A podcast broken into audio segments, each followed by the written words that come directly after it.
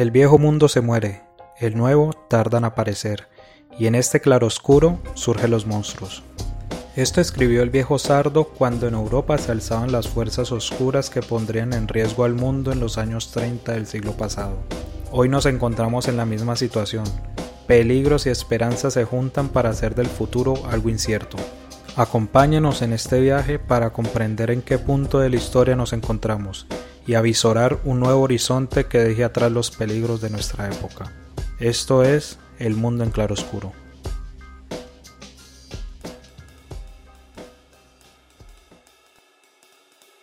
Hace exactamente dos años se dio inicio al gobierno uribista en la persona de Iván Duque. El uribismo ganó las elecciones del 2018 en una segunda vuelta que obligó a todos a pelar el cobre. La derecha y los sectores políticos tradicionales cerraron filas en favor del uribismo y del statu quo. La así denominada coalición del centro saltó por los aires.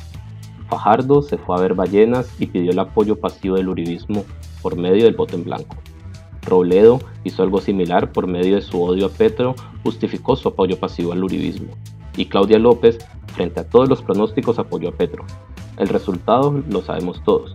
Ganó el uribismo. Hoy sabemos que incluso con una detallada compra de votos. Dos años después, muy pocas personas defienden el gobierno Duque. Quizás solo lo hacen los uribistas más rancios o los miembros del gobierno. Los primeros por fanatismo, los segundos por disciplina de partido. Las encuestas, por su parte, tampoco ayudan en lo más mínimo al gobierno. El nivel de desaprobación de su gestión es altísimo. El manejo de la pandemia ha sido fracaso total y un corolario de actuar contra las clases populares del país. Para terminar, esta semana su mentor y jefe ha sido sancionado con casa por cárcel. Una semana muy difícil de un gobierno desastroso para llegar a los dos años de gobierno. Con la conducción de Juan Camilo Castillo y la producción de Sergio Hernández, hoy en El Mundo en Claro Oscuro hacemos una evaluación de los dos años del gobierno Duque y una de sus banderas de campaña más importantes, la economía naranja. Para hablar de este importante tema, tenemos hoy a dos invitados. El primero es Manuel Salinas, quien es economista de la Universidad del Valle y máster en economía de la Universidad de ICESI. Hola Manuel, ¿cómo estás? Hola Juan Camilo, eh, muy bien, muy agradecido de poder estar en este espacio del cual eh, soy un asiduo oyente y bueno, eh, aprovechar esta oportunidad pues para hablar de este tema tan importante que es los dos años del el gobierno de Iván Duque y su política económica. Muchas gracias por tu participación hoy. Igualmente nos acompaña por segunda vez en nuestro podcast Santiago Vázquez, quien es sociólogo de la Universidad del Valle y cuenta con máster en sociología de la Escuela de Altos Estudios en Ciencias Sociales de París. Hola Santiago. Hola Juan Camilo, buenos días y muchísimas gracias por la invitación. Muchas gracias a ti, muchas gracias a Manuel y muchas gracias a todos por escucharnos. Antes de comenzar a hablar con nuestros invitados, escuchemos este collage de ideas con las que vendieron la idea de economía naranja durante las elecciones. Uno de los pilares económicos del nuevo gobierno es lo que se conoce como la economía naranja. Hace parte de una tendencia global denominado economía naranja. ¿Qué entendemos por economía naranja? Donde están las artes, donde están los medios, la arquitectura, la publicidad. Pero ¿qué tan preparado está el país para el impulso de los emprendimientos intelectuales que implica la economía naranja? Carnavales, gastronomía, museos. Ver el diseño, ver la televisión, ver la literatura, ver el patrimonio. El concepto de economía naranja como creatividad. Devolverlo a las raíces de todo esto porque mucha gente realmente no entiende qué es la economía naranja. Ahora bien, una de sus mayores banderas fue la de la economía naranja. Con un supuesto aire de innovación, Duque hizo de esta propuesta un, un pilar de campaña que hoy está en entredicho. Por lo tanto, quisiera comenzar preguntándoles cómo podrían ustedes definir la economía naranja y cuál es su estado después de estos dos años. Santiago, por favor, ¿qué piensas tú? Bueno, Juan Camilo, en términos generales la economía naranja es el ingreso de las reglas de mercado, esto es de las reglas del neoliberalismo, a toda la cadena de producción y consumo de bienes simbólicos y culturales. ¿Sí? Eh, es decir, vamos de lo general a lo particular, que la economía naranja es la entrada a las lógicas mercantiles cada vez más endurecidas de ver toda la cultura y los sectores creativos de la sociedad como una empresa que puede producir ganancias. ¿sí? Eh, ya lo nombraban en el audio, los carnavales, es más, incluso hasta la, la cocina entra en esto de economía naranja, y esto se enmarca en la ampliación de lo que yo diría como frontera económica del capitalismo. ¿sí? Este sistema económico subsiste solo en la medida en que las ganancias crezcan y haya cada vez más nichos de producción y de ganancia. En su momento lo fue la economía verde, ¿cierto? Ampliaron esa frontera económica hacia la economía verde y emitieron bonos verdes. Bueno, toda, hay, ya hay, digamos, un, nicho de la economía eh, de la economía verde y ahora le tocó a la cultura a través de la economía naranja. Bueno, la economía naranja se basa en los postulados de una obra editada por el Banco Interamericano de Desarrollo en el 2013, eh, titulada Economía Naranja, una oportunidad infinita. ¿sí? Y es escrito por dos personas, eh, por Felipe Huitrago Restrepo e Iván Duque Márquez. ¿sí? donde plantea Iván Duque Márquez, presidente de Colombia, ¿no? Donde plantean los autores toda una serie de lógicas mercantiles para los bienes y servicios creativos, desde la industria del conocimiento y la cultura, pasa por las artesanías, por los servicios creativos de diseño, por los servicios audiovisuales, nuevos medios de arquitectura, en fin, pero también llega hasta la investigación y desarrollo, y esto tiene que ver con el desarrollo de patentes. ¿sí? Es decir, la economía naranja es un gran sector de la economía eh, que, en palabras del Banco Interamericano de Desarrollo, ellos no habían e, explotado o no habían visto como, como algo muy rentable. Voy a retomar aquí eh, dos digamos, dos citas que, que, pone Trinidad Saldívar. Ella es la jefe de División de Asuntos Culturales, Solidaridad y Creatividad de la Oficina de Relaciones Externas del Banco Interamericano de Desarrollo. Y ella dice, hablando pues de la economía naranja, es un sector de la economía al que no estábamos prestando mucha atención. Cierro comillas. Y más adelante dice, continúo con las comillas, es un sector de la economía que crece más rápido que la economía en su conjunto, incluso en épocas de crisis. Cierro comillas. Esto quiere decir que es un, una mercancía poco volátil, muy estable en la economía. Es más, dice ella que es tan resistente a los periodos de crisis que, por ejemplo, en la crisis del 2008 fue el sector de la economía que menos se contrajo y que se recuperó más rápido que otros.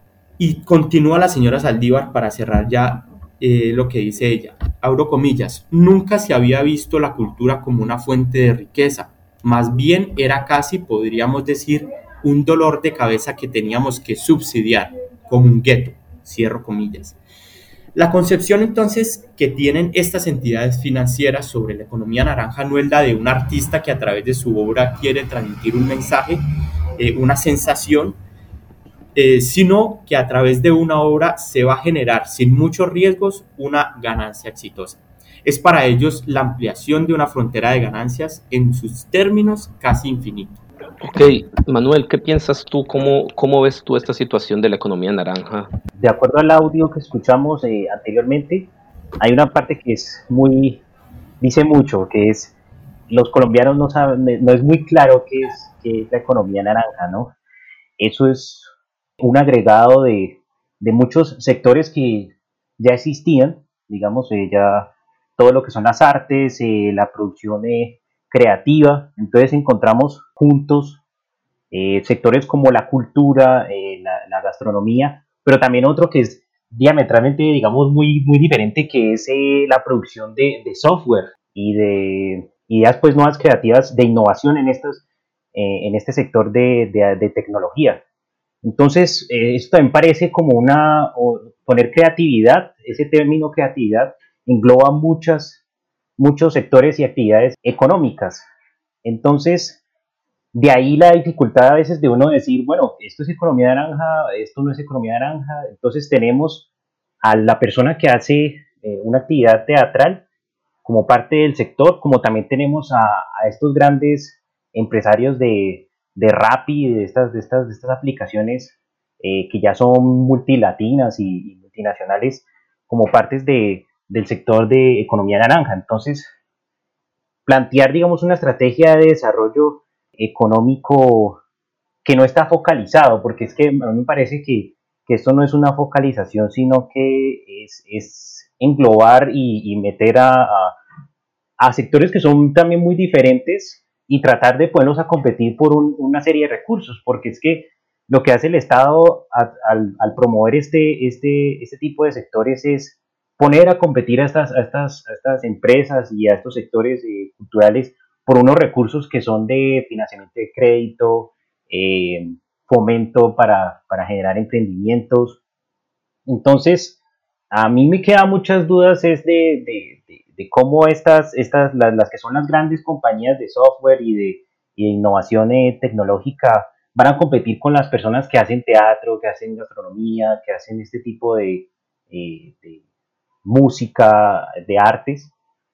Eh, para mí me parece que esa, esa, esa, englobar, esos sectores es un, eh, los pone a competir en, condiciones eh, desiguales por estos recursos de fomento y de, y de, y de formación pues, de, de trabajo.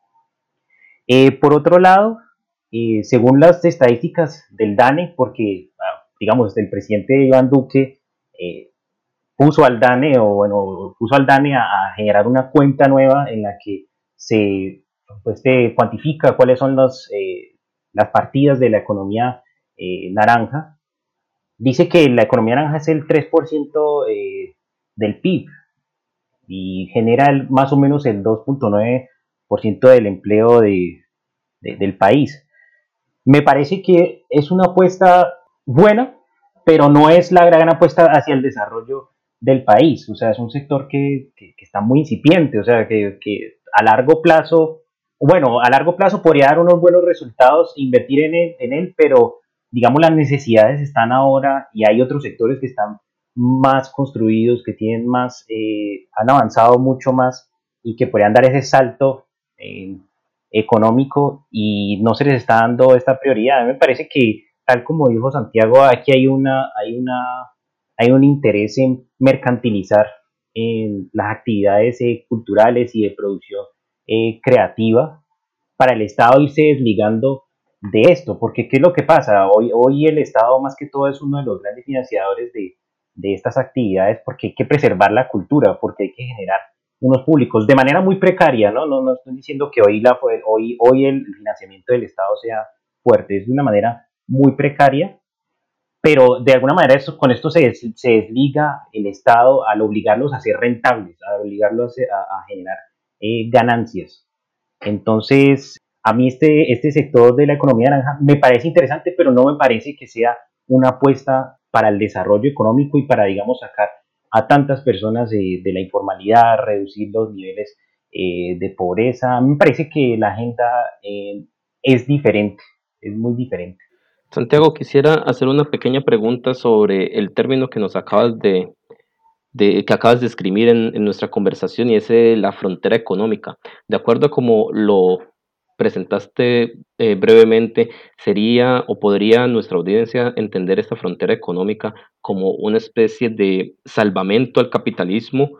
Eh, yo, bueno, empleé ese término de, de, de ampliación de la frontera económica en el sentido de que el capitalismo para poder sobrevivir necesita cada vez más tener fuentes de donde sacar riqueza, ¿cierto? Y es curioso que este, em, digamos, que, este tipo de economías como la economía verde y como la economía naranja hayan surgido después de la crisis eh, del 2008, ¿sí? De la, de la crisis económica del 2008 lo que está buscando en estos momentos el capitalismo es esas nuevas fuentes de riqueza y, por decirlo así, escuchando las declaraciones del Banco Interamericano de Desarrollo, pues se encontraron con un, digamos, con una mina de oro que es la cultura, ¿cierto? Y, lo voy, y voy a decir por qué. Porque mientras usted consume una mercancía, eh, no sé, eh, una libra de arroz, ¿sí? que puede ser volátil, o una libra de café que puede ser volátil en el mercado, que hoy puede costar un dólar la libra, mañana tres, pasado mañana medio dólar, eh, pues, y, bueno, y, es una mercancía que se consume por única vez, pues en la cultura no va a pasar eso. La cultura es un, digamos, una mercancía muy estable en el mercado y que usted la puede explotar casi de por vida. Es decir, hoy estamos todavía viendo obras de teatro de Shakespeare, ¿cierto? Es decir, que todavía se está explotando una mercancía, pues, digamos, en palabras del término del, Banco Interamericano de Desarrollo, eh, para mí es una obra de arte, pues, que se, produjo, que se produjo hace siglos. Entonces, encuentran en este tipo de mercancías una gran fuente de riqueza y eso, digamos, hace que renueve el capitalismo un poco, ¿sí? Eh, y, yo y yo, digamos, también, también en este sentido, y es que esta economía naranja se da por los cambios en las formas de consumo cultural que, que ha traído eh, la globalización. Anteriormente yo podía tener un CD o un long play, por no hablar, digamos, de formas de apreciación cultural más antiguas, que es un formato físico y yo podía escuchar ese long play mil veces y solo tenía que pagar por ese long play una vez, ¿cierto? Ahora en el formato es streaming, que es, digamos, todas estas plataformas eh, que entran dentro de, la, dentro de la economía naranja, vos estás pagando es periódicamente por el acceso a sus contenidos. Es más, se pueden medir todas las acciones que las personas tienen al interactuar con una canción o con un video, en el caso pues de YouTube o con una serie en el caso de Netflix y que cambia igualmente la forma de calcular las ganancias sobre ese producto cultural. Muchas gracias por, por esta aclaración extra, eh, Santiago. Ahora, bueno, aunque Iván Duque vendió la idea de que la economía naranja sería la salvación económica para Colombia, eh, lo cierto es que en muchos casos ha traído eh, precariedad laboral. Ya Manuel nos hablaba de plataformas virtuales como Rappi. Eh, es una muestra de la precariedad laboral que ha traído este tipo de, esta perspectiva de la economía naranja. A continuación escucharemos un audio en el que, de una nota de, Noticias 1, en el que se pone sobre el papel las problemáticas y el nivel de precariedad laboral que se ha introducido en los derechos laborales por medio de la economía naranja.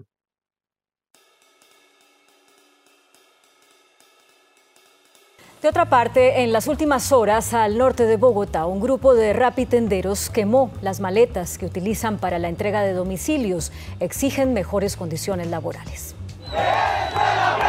Hasta las oficinas de Rappi en el norte de Bogotá llegaron los domiciliarios para protestar por las precarias condiciones laborales. Esta es una empresa de papel. Tú buscas por internet y te dicen que nosotros ganamos 10 mil pesos por hora. Pedido 5 mil, 6 mil. Eso es embuste. Yo hoy trabajé 4 horas y tengo 19 mil pesos en moto. ¿Tú crees que es justo? No es justo. Porque nosotros no gozamos de ningún beneficio laboral. Hoy que estamos exigiendo, lastimosamente hay cancelación de pedidos que no les pagan a las personas el esfuerzo adicional que hacen. Dos, no hay un mínimo. Aseguran que no tienen prestaciones sociales, ni siquiera un seguro que los ampare en caso de accidentes. Aquí todos hemos sufrido accidentes y tú vas con tu número de identificación a reclamar tu URL.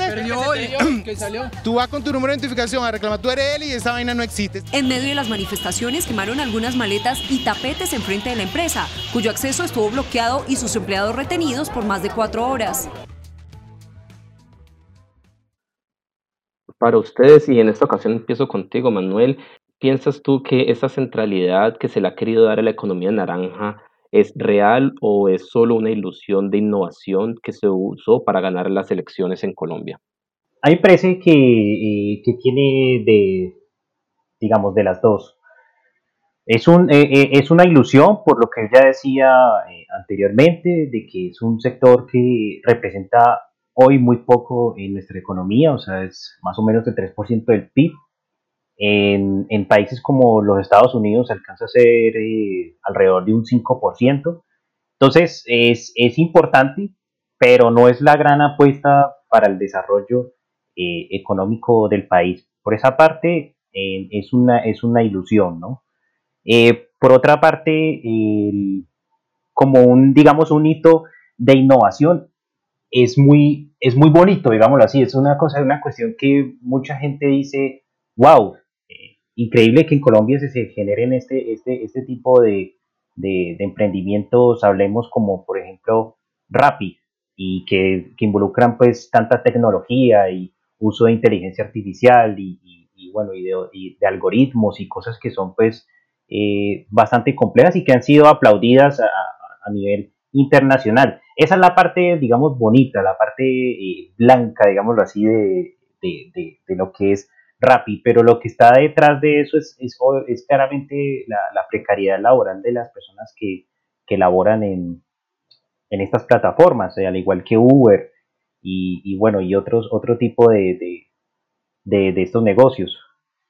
La precariedad laboral es representada en que no tienen eh, prestaciones sociales ni ningún seguro eh, frente al trabajo que, están haciendo y, digamos buena parte de las ganancias se las está quedando la plataforma que argumenta no ser un, empleador sino un facilitador para que estas personas hagan su trabajo. Entonces se aprovecha muy bien de que tenemos un mercado laboral bastante precario, de que no hay fuentes de empleo para poder que este, este tipo de emprendimientos eh, surjan. Y eso es una tendencia eh, también global. Eh, a raíz pues, de, las, de las últimas crisis económicas, eh, la generación pues, de empleo formal ha sido, digamos, ha tenido un ritmo muy, muy lento y es cada vez menor.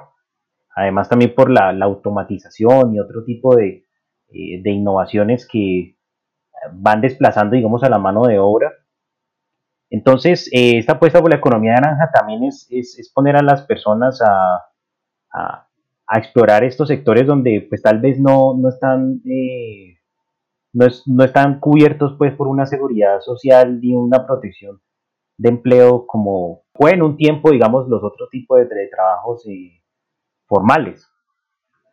Entonces, digamos, por ejemplo, Keynes, el economista John Maynard Keynes, hablaba de que en algún momento esto iba a pasar, de que, digamos, el, la automatización y este tipo de innovaciones iba a desplazar estos trabajos, pero también venía un Estado que iba a garantizar que las personas se pudiesen desarrollar, ya que habíamos superado, superado el, proceso, digamos, del capitalismo de, de, esa relación laboral, pues, obrero eh, y capitalista, eh, íbamos a poder avanzar hacia, otro, hacia otra etapa en la que el Estado pueda garantizar que los sueños y las, y las, digamos, y las aspiraciones de cada ciudadano se dieran pues a través de, de, programas pues sociales o, o trabajos que, que involucraran más el ocio, o sea, que la persona estuviese más, más dedicada al ocio y a entretener a los otros. Eso, eso me parece un, un concepto más bonito de, de, de, economía naranja, ¿no?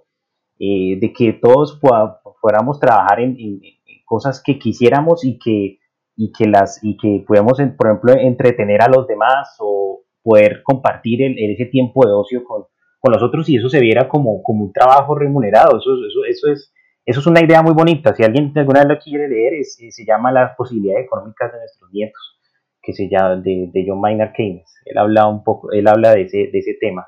Pero miren, es una, es una posición muy diferente a lo que nos quieren vender hoy de, de, economía naranja, que quieren es convertir el ocio en una cuestión mercantil, o sea, el, el, goce de la cultura, el goce de, de, la, de, las artes, lo quieren convertir en una cuestión eh, eh, mercantil.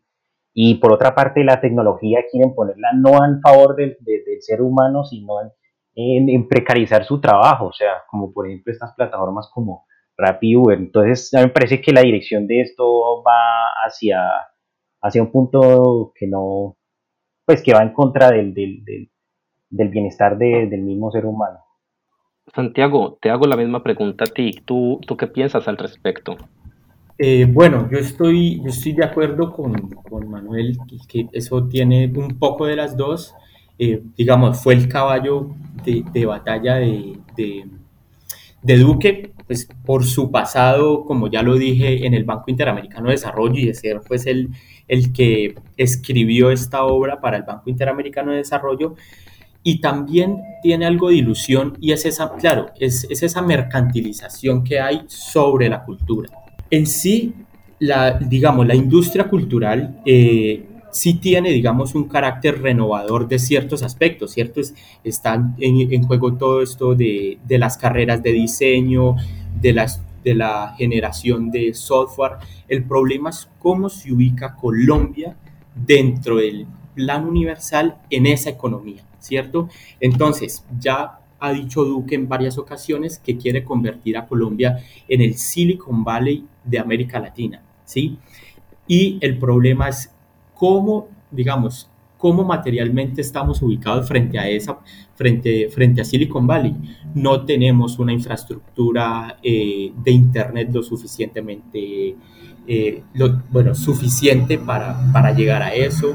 Eh, nos falta la cualificación de muchos recursos humanos para llegar a ese nivel de desarrollo de industria que tiene Silicon Valley.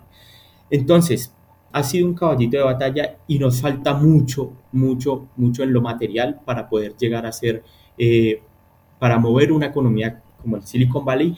Y pongo otro ejemplo allí para cerrar. Nos están poniendo a competir con industrias cinematográficas como la de Hollywood, teniendo Hollywood en Colombia más eh, garantías legales que los mismos productores de cine nacional. ¿Esto qué es? Y esto está dentro de la ley de cine pueden eh, los, las productoras extranjeras venir a Colombia y tener exenciones tributarias sobre su producción cinematográfica realizada en Colombia que las productoras cinematográficas que producen sus películas en el país. ¿sí? Entonces, allí hay una contradicción, porque si el caballito de batalla de, campaña del, de Iván Duque es el desarrollo de la economía naranja en Colombia, pues lo está haciendo mal porque lo que está es dándole prebendas a los extranjeros de venir a desarrollar sus películas y su economía naranja en Colombia, en detrimento de la industria nacional. Santiago, quisiera que ampliáramos un poco más este último dato que nos das, y es que cuando Duque habló de esta apuesta económica, es decir, de la economía naranja, muchos eh, hablaron de cómo los colectivos culturales en Colombia se beneficiarían de esta política enormemente. Eh, de acuerdo a lo que nos dices y de acuerdo a, otros datos que se pueden conocer, parece que esto realmente no es así. Entonces, mi pregunta sería, ¿quiénes son los beneficiados eh, realmente por la economía naranja de Duque? Eh, mira, Manuel, Manuel ya, ya había empezado a tocar el tema un poco y era el aspecto de que si bien está supuestamente enfocado a los grupos, a los pequeños grupos de artistas, de, de diseñadores, pues los que se están viendo más beneficiados son las grandes plataformas, ¿cierto? Yo ahorita nombraba un poco y era que la economía naranja va en línea de, de, los nuevos procesos de consumo cultural que ha traído la globalización y en ese sentido yo lo que he visto es que los que se están viendo favorecidos con esta, eh, con esta economía naranja son las grandes plataformas streaming y es un poco, digamos, la uberización del concepto que hay de la uberización de la economía, ¿sí? Digamos, ahora todos son plataformas como Uber, como Rappi, como, como Delivery, y en el término ya mucho más estricto de lo cultural, pues están estas plataformas que son HBO, eh, Netflix, que han sido poco, incluso poco reguladas dentro de los mercados como Colombia, ¿cierto? Son, son eh, plataformas incluso que atentan, bueno, que están teniendo mucho más ganancias que las productoras nacionales de televisión, que no están siendo reguladas por la ley, que no tienen que pagar impuestos, siendo unas grandes multinacionales, pues eh, a las que se les cobra impuestos, retención en la fuente, son a los pequeños grupos de artistas, a los pequeños grupos de, teatro. Es más, aquí, digamos, eh, voy a tocar otro ejemplo de, economía naranja. La economía naranja también contempla la nueva ley de espectáculo, de espectáculo público, ¿cierto? En esa nueva ley de espectáculo público se establece que los eh, las demostraciones artísticas callejeras, esto es un concierto callejero, los, los, el teatro callejero, por pequeño que sea, tiene que pagar impuestos. ¿cierto? Esto es supremamente grave, ¿cierto? Porque un artista callejero pues se va a ganar la vida haciéndote eh, eh, su arte de manera informal en la calle y no se le está cobrando impuestos o no los suficientes a las grandes plataformas que ya he mencionado como Spotify, como Netflix, como HBO y todo esto. Entonces, la campaña es por eh, supuestamente desarrollar esos pequeños artistas, pero los que están viendo las ganancias pues son las grandes plataformas. Manuel, ahora te doy la palabra a ti. ¿Tú, tú cómo ves esta situación desde el punto de vista de un economista? ¿Qué, qué nos puedes decir? ¿Quiénes son los grandes beneficiarios de, de, la economía naranja de Duque? Santiago ya tocó, digamos, los, los grandes ganadores que son pues, eh, las, digamos, las multinacionales y estas plataformas que ya son, ya están establecidas y que son pues eh, muy grandes.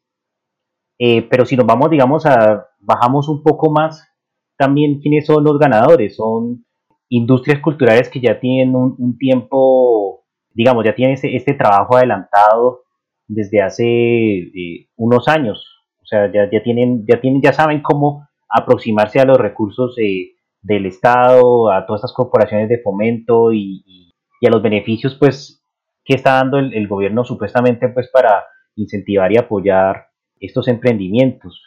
Eh, los perdedores son eh, las, las personas que hacen arte, cultura y, creatividad en general, que no están en esta lógica de formar, digamos, un, desde una perspectiva, pues, digamos así, administrativa, pues, de gestión empresarial, de decir, bueno, tengo estos ingresos, estos gastos, un flujo de caja, un ingreso corriente, la relación ya con mis compañeros de, digamos, de la compañía de teatro ya no es una, una relación de compañerismo, sino que es que ellos son mis empleados y tengo que, puedo disponer de uno o del otro dependiendo de si, si la obra es o no es rentable. Entonces, todos esos, esos colectivos culturales que no están en esa lógica, digamos, de la, de la gestión empresarial, del emprendimiento, y que yo creo que en estos momentos deben de estar luchando por, por, por meterse en este cuento porque la única, porque lo que está haciendo el Estado es reducir la, digamos, el acceso a estos recursos a quienes sí estén en, en digamos, en, en, esta tónica. Entonces, yo creo que los grandes perdedores también son estas, estas, estas compañías culturales y, y, y, y bueno, las personas que se encargan de, de, hacer gestión de arte que no, que no entran en esta lógica. Y grandes ganadores, pues podrían ser eh, compañías, digamos así, artísticas como Delirio, fuera de, las, de, las, de los emprendimientos que ya he hablado, eh, Santiago, que son las grandes plataformas de, de distribución pues, de, de contenidos y, y, de, y, de, creación. Esos son, esos son digamos, los, los, los actores que yo veo. Por otra parte, digamos, a la parte de la cultura, desde la parte ya tecnológica, yo veo que hay una apuesta eh, muy grande a que aquí lleguen empresas como IBM, Google, a, venir aquí a, digamos, a sentarse como eh, nichos de, por ejemplo, de inteligencia artificial. En, Medellín están haciendo eh, un trabajo, pues, importante, que está es, articulado, me parece que está, es que está mejor articulado en generar, pues, un clúster de, de, inteligencia artificial y de y análisis, por ejemplo, de los datos pero como tal no es un, no es, no es un producto de esta, de esta, de digamos, de esta, de esta cuestión de la economía naranja, sino que obedece más bien al, digamos, a una necesidad de, de, la misma ciudad y, y, bueno, hablemos también de, del país de encontrar, digamos, otras fuentes. Que se chocó con esto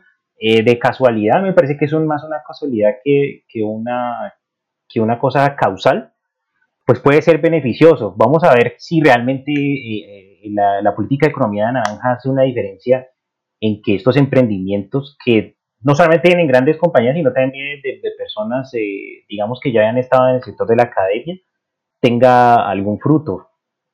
uno esperaría que sí, por más que esté en contra de, de, de, las políticas del gobierno, pues uno esperaría que por lo menos de algo bueno salga de todo esto. Muchas gracias, Manuel, por por tu explicación. Me quedo contigo eh, y cambio un poquito de tema. Y es que hace poco se conoció el presupuesto general de la Nación para el año 2021. En, en ese presupuesto encontramos que se propone enajenar activos estatales hasta por 12 billones de pesos. Respecto a esto, y para que nuestros oyentes lo entiendan, quisiera preguntarte qué significa exactamente esa enajenación de activos estatales hasta por 12 billones de pesos. Digamos, desde que comenzó este gobierno eh, y en cabeza pues, del ministro eh, Alberto Carrasquilla, se ha buscado que las empresas estatales eh, hagan parte, digamos, de un holding.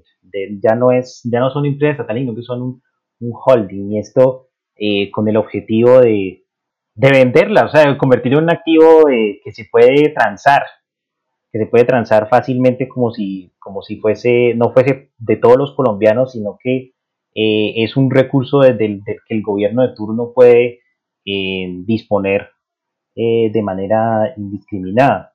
Entonces, esta enajenación que de la que se habla, de la que esa partida de enajenación que aparece en el, presupuesto como fuente de financiamiento no es más que la venta de las empresas públicas y los activos estatales que tiene actualmente la nación colombiana. eso es un proyecto que me parece muy mal para este momento porque, digamos, las empresas hoy, las empresas estatales y los activos estatales pueden estar sufriendo hoy un, deterioro o un detrimento de su valor debido pues a, la pandemia y a, la crisis económica que, se viene o que se vislumbra. Entonces no es un buen, si yo, si yo, si mi objetivo es vender estos activos, no es un buen momento para venderlos porque eh, uno van a estar valorados en menor cuantía y dos, yo necesito ingresos corrientes para el futuro, para enfrentar lo que viene después, la crisis económica. Entonces, esos ingresos corrientes tienen que provenir de la producción y, las rentas que generan estos activos, no de la venta de ellos. Es, en, términos coloquiales, eh, es como vender la gallina para, para comprar huevos. O sea, yo obviamente con los huevos eh, sacio mi, mi, mi hambre del día de hoy, pero me quedo sin la gallina que es la que me los produce eh, de aquí a, lo que viva pues eh, el animalito. Entonces, eh, es una política para favorecer a los inversionistas, a los grandes fondos de inversión, y a, ya sean nacionales o extranjeros, para que adquieran estas, estas compañías que, que son de un riesgo muy bajo, porque es que ya el Estado ha hecho todo el camino de establecer estas compañías, de generar unos nichos de mercado, y bueno, y por lo general estos son monopolios eh, naturales, hablemos pues de empresas públicas y de generación de energía, generación pues de, de, o explotación de recursos naturales, estos son, estos son, estos son, tienen muy poca competencia estos, estas empresas, y eso debería estar regulado por el Estado, no debería estar en manos de privados. Y, bueno, entonces son activos que tienen muy baja, muy bajo riesgo, gran rentabilidad, nichos de mercado establecido, entonces el capitalista o bueno, los, los inversionistas finalmente los adquieren a un precio muy bajo, porque por las condiciones que les hablaba anteriormente, del detrimento del valor de estos activos por la pandemia, y con una rentabilidad eh, ya garantizada pues por, las condiciones propias de, estos activos, pues de, de, ser monopolios, de tener eh, eh, mercados ya establecidos y un riesgo muy bajo. Gracias, gracias Manuel por esta claridad. Santiago, ahora me quedo contigo y es que después de la claridad que nos hizo eh, Manuel, suena a una pésima idea la que se propone en el presupuesto general de la nación. Te quiero preguntar, teniendo en cuenta lo que nos acaba de decir también Manuel, si no consideras que el Estado se equivoca tomando estas medidas y no sería mejor acaso fortalecer las empresas a nivel estatal, es decir, de las empresas estatales a nivel nacional? Bueno, obviamente es una, una muy mala idea esta de, vender los activos. Eh, y estoy totalmente de acuerdo con Manuel, porque es, como, si es vender la gallina para comprar huevos, ¿no? Es como, como vender la casa para arreglar el andén. Y eh, bueno, claro, nos queda, se queda la nación sin unos activos y sin unas entradas corrientes eh, que la puedan defender ante una crisis económica. Y yo, yo quisiera agregar eh, dos cosas como para, ya, para cerrar, y es que, pues, no solo es preocupante que las vendan, sino es preocupante todos los argumentos que han tenido para hacer esa enajenación de bienes que, que, no es, que no es nueva, ¿cierto? Ya venimos en un proceso de ya casi 30 años de, enajenación de activos del Estado. Y primero nos dijeron que las empresas públicas funcionaban eh, perdón, las empresas privadas funcionaban mucho mejor que las públicas y pues estamos viendo, digamos, toda esta corruptela que hay en, en la salud, ¿cierto? Eh, entonces no es cierto pues que, que, las empresas por ser privadas funcionen mejor. Y después eh, estaban diciendo que eh, la venta de estos activos del Estado era para hacer otras inversiones, ¿cierto? Y esto entra dentro de, una, dentro de una concepción muy neoliberal del Estado y es que el Estado debe garantizar las condiciones de subsistencia del mercado. Y en ese sentido, digamos, se hizo la venta de, la, de, de, de parte de los activos que tenía el Estado en Isagen para invertir en las vías 4G. ¿Y qué son las vías 4G? Pues es, la es garantizar que las empresas tengan acceso eh, por las vías a eh, ciertos mercados, ¿cierto? A, tener acceso a mayor mercado. Entonces, claro que es una mala idea y deja, digamos, eh, desfalcado el Estado. Generalmente nuestro podcast termina con un segmento denominado la reflexión final. En esta ocasión quisiera cambiar un poco eh, este segmento, es, decir, cambiar un poco la reflexión final y que ustedes se enfoquen en responder en un minuto la siguiente pregunta. Es, ¿cómo calificarían ustedes en una escala de 1 a 10 estos dos años de gobierno y por qué? Santiago, empieza tú, por favor. Eh, bueno, en una escala de 1 a 10, en un minuto yo creo que calificaría con 1, ¿sí?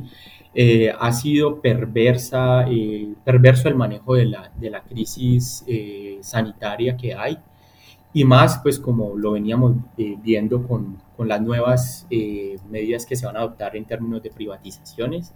Has, digamos, no ha respetado el equilibrio de poderes, ha intervenido en las decisiones de la justicia entonces creo que no hay nada, absolutamente nada que rescatar de, estos dos años. Manuel, tu turno, ¿cómo calificas eh, de 1 a 10 en los dos años del gobierno de Duque y por qué? Yo lo califico como un 3. El 3 porque me ha parecido una gestión supremamente mediocre en términos pues del manejo pues de la crisis sanitaria que está atravesando pues el país y el mundo en general y digamos, este gobierno se ha, se ha, se ha concentrado más en poder eh, salvar jurídicamente a su líder, que es Álvaro Uribe Vélez, que realmente en los problemas que la nación está demandando ser solucionados. Entonces ha minado una apuesta a largo plazo gigantesca que era el proceso de paz. Está completamente minado por este gobierno, se ha dedicado a eso. Y bueno, en términos de la, de la gestión de su proyecto de desarrollo alrededor de la economía naranja, lo que hemos hablado, pues no, no ha generado los resultados, ni veo que vaya a generar los resultados que esperan a final de, de este cuatrenio. Muchas gracias a nuestros invitados de hoy por acompañarnos. Recordamos a nuestros oyentes suscribirse a nuestro canal en Spotify y en YouTube y seguirnos en nuestra cuenta de Twitter arroba mclaroscuro para que no se pierdan lo que está por venir. Mi nombre es Juan Camilo Castillo, este es El Mundo en Claroscuro y los esperamos el próximo viernes para que sigamos con la evaluación a los dos años del gobierno Duque.